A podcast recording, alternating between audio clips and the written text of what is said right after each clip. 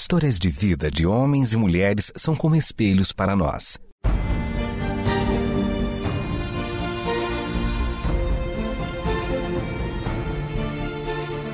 Convidamos você para entrar nas páginas do livro que conta a história do Deus que entrou em nossas histórias. Ouça sobre pessoas que viveram os mesmos conflitos que você e eu enfrentamos e que em Deus encontraram sentido da vida. A partir de agora, você está diante do Espelho na Janela. A narrativa a seguir é baseada em personagens e histórias bíblicas, mas com complementos ficcionais.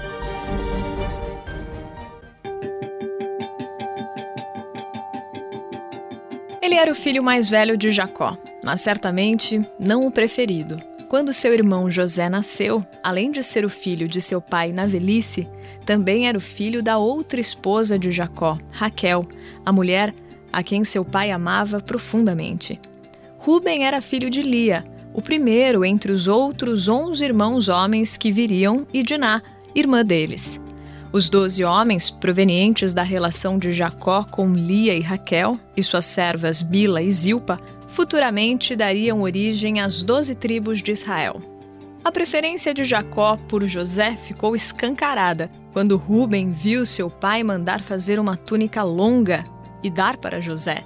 Isso deixou não apenas Ruben enciumado, mas também os outros irmãos, que já não aguentavam mais José contando para o pai tudo o que eles faziam, revelando ao pai até as coisas erradas e a má fama que eles adquiriam nas redondezas. Esse ódio dos outros filhos de Jacó por José foi crescendo. Assim como a barba que eles tinham no rosto, os anos se passavam e já não era possível ter uma relação amigável com o irmão, claramente, o filho mais amado. Tudo ficou ainda pior quando José quis contar para eles um sonho que teve. José sonhou que ele e os outros irmãos estavam amarrando feixes de trigo no campo.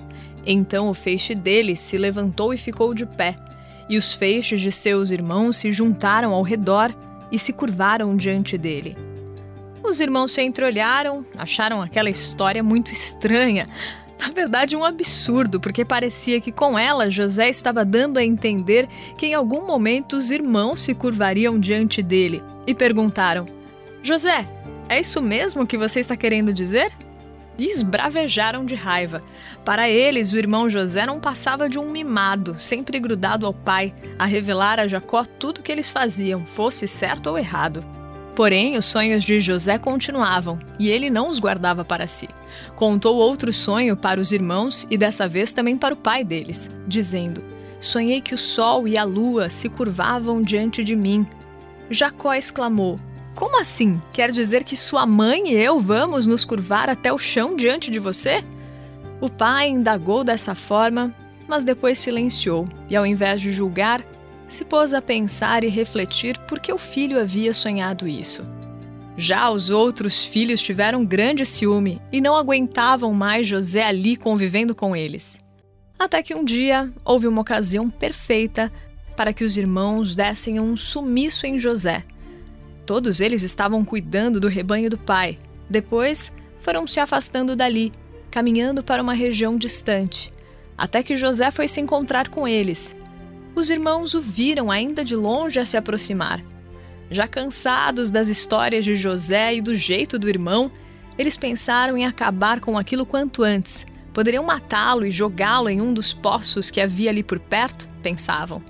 Assim, dariam fim a essa convivência difícil e ainda teriam uma desculpa para levar para o pai deles, dizendo que o irmão tinha sido atacado por um animal e morrido ali mesmo no campo.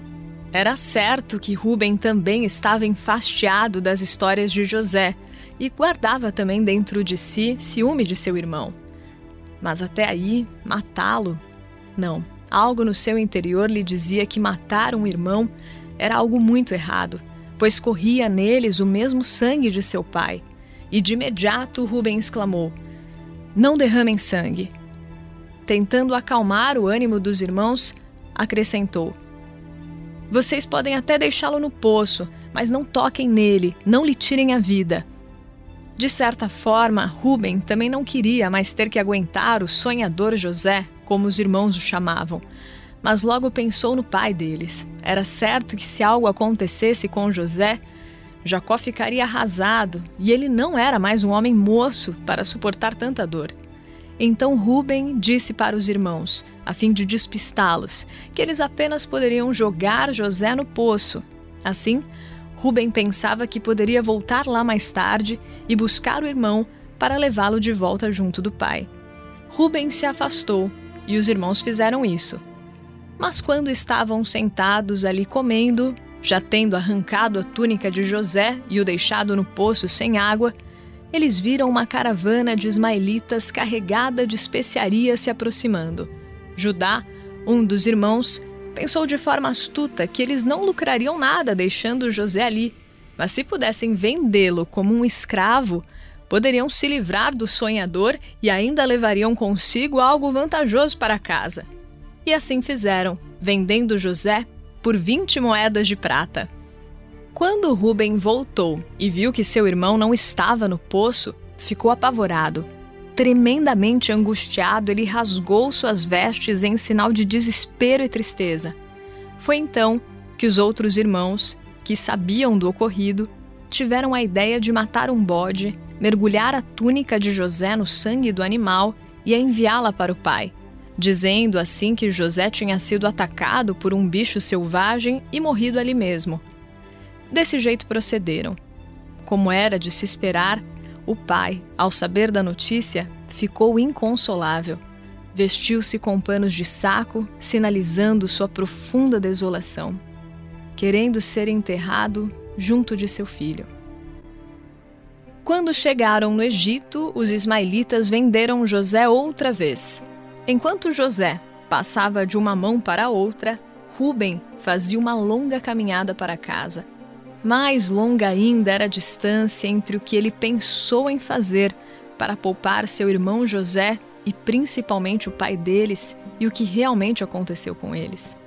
Mais incessante que os ciúmes que ele outrora sentia do irmão, era a culpa agora que lhe invadia o ser por não ter agido de maneira mais firme para proteger seu irmão mais novo de qualquer mal e principalmente poupar o coração do velho pai de sofrer. O que nenhum dos irmãos imaginava é que José seria vendido para alguém muito importante no Egito, Potifar, oficial do Faraó e capitão da guarda, e que a vida de José, que não foi devidamente guardada pelos seus irmãos, seria divinamente protegida pelo Eterno.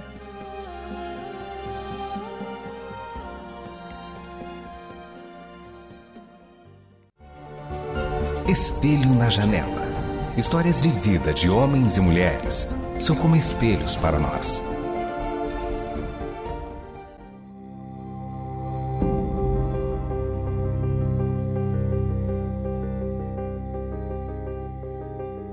Os fios da barba e dos cabelos do velho Jacó ficavam mais brancos, seu rosto mais franzido pelas muitas experiências da vida, seus olhos mais profundos de quem já chorou muitas tristezas, já errou, já se arrependeu, já sentiu tantas vezes a graça divina lhe invadir o coração, chegando a marcar-lhe a coxa como um sinal de que o Deus de seu avô e seu pai era também o Deus da sua vida.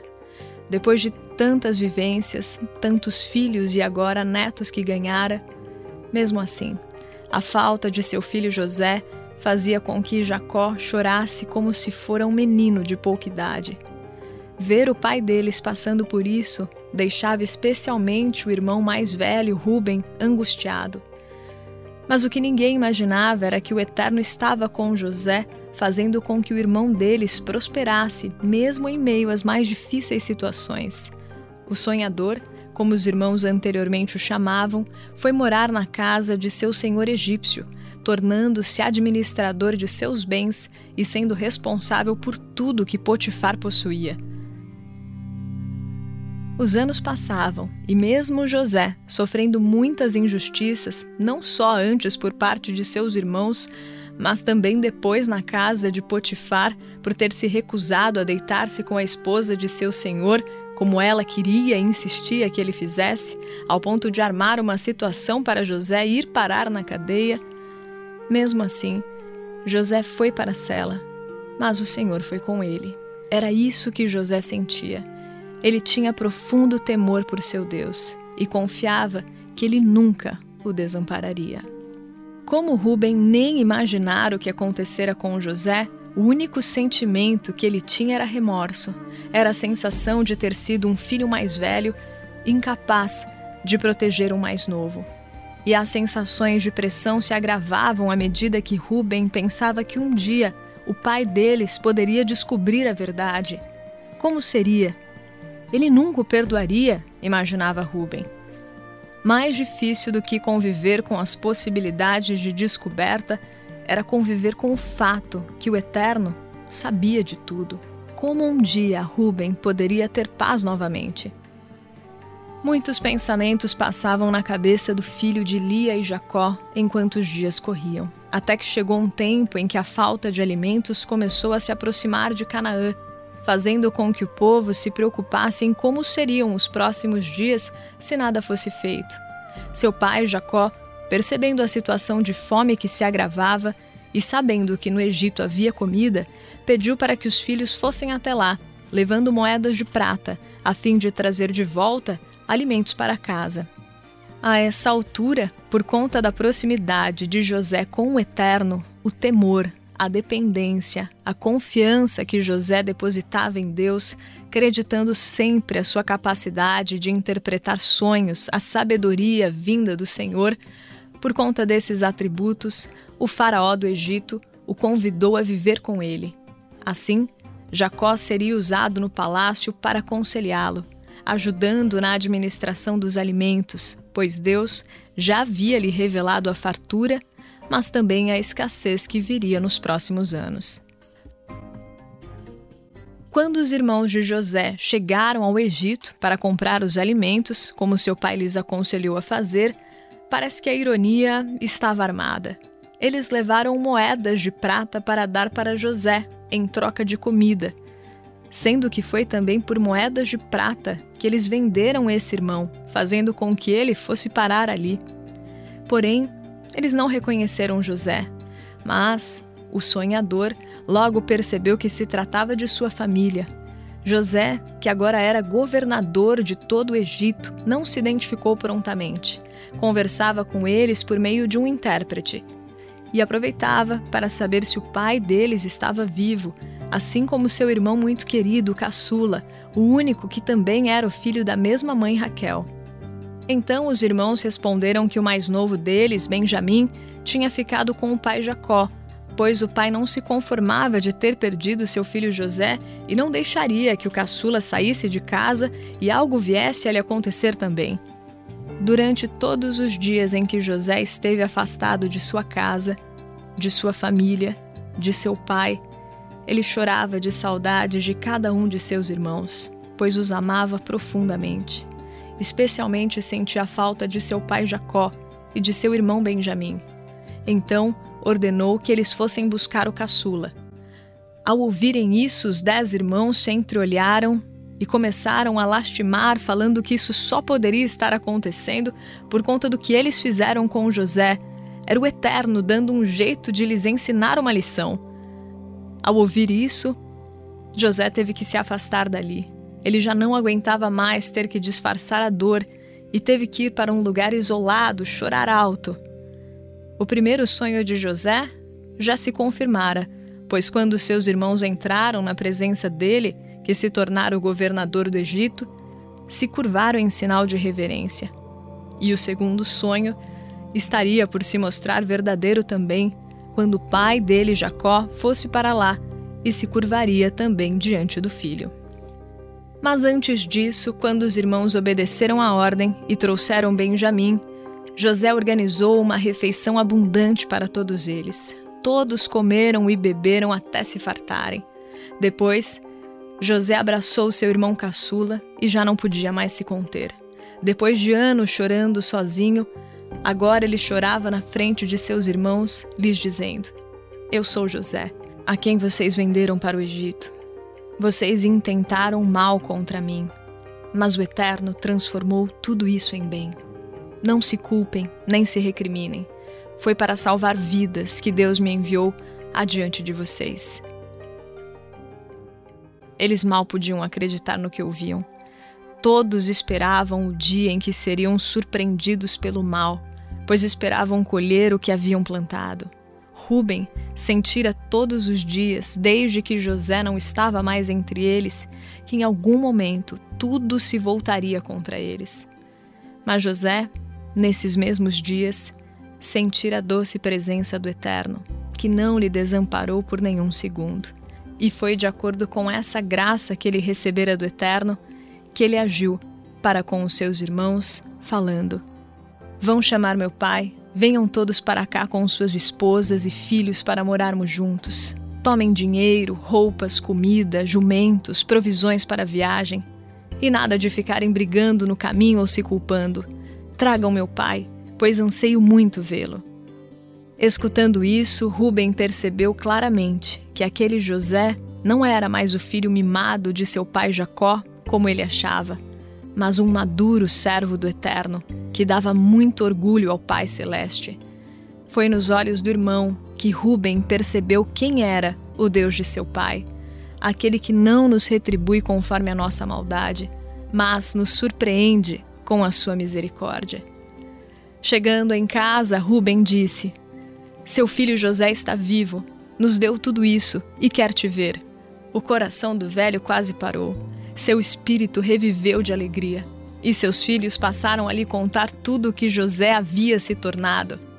Mas Jacó exclamou, interrompendo: Basta, sem mais demoras, vamos logo para lá, pois o Eterno me deu mais uma alegria: poder abraçar o meu filho antes de partir, para ir viver junto dele na minha morada celeste.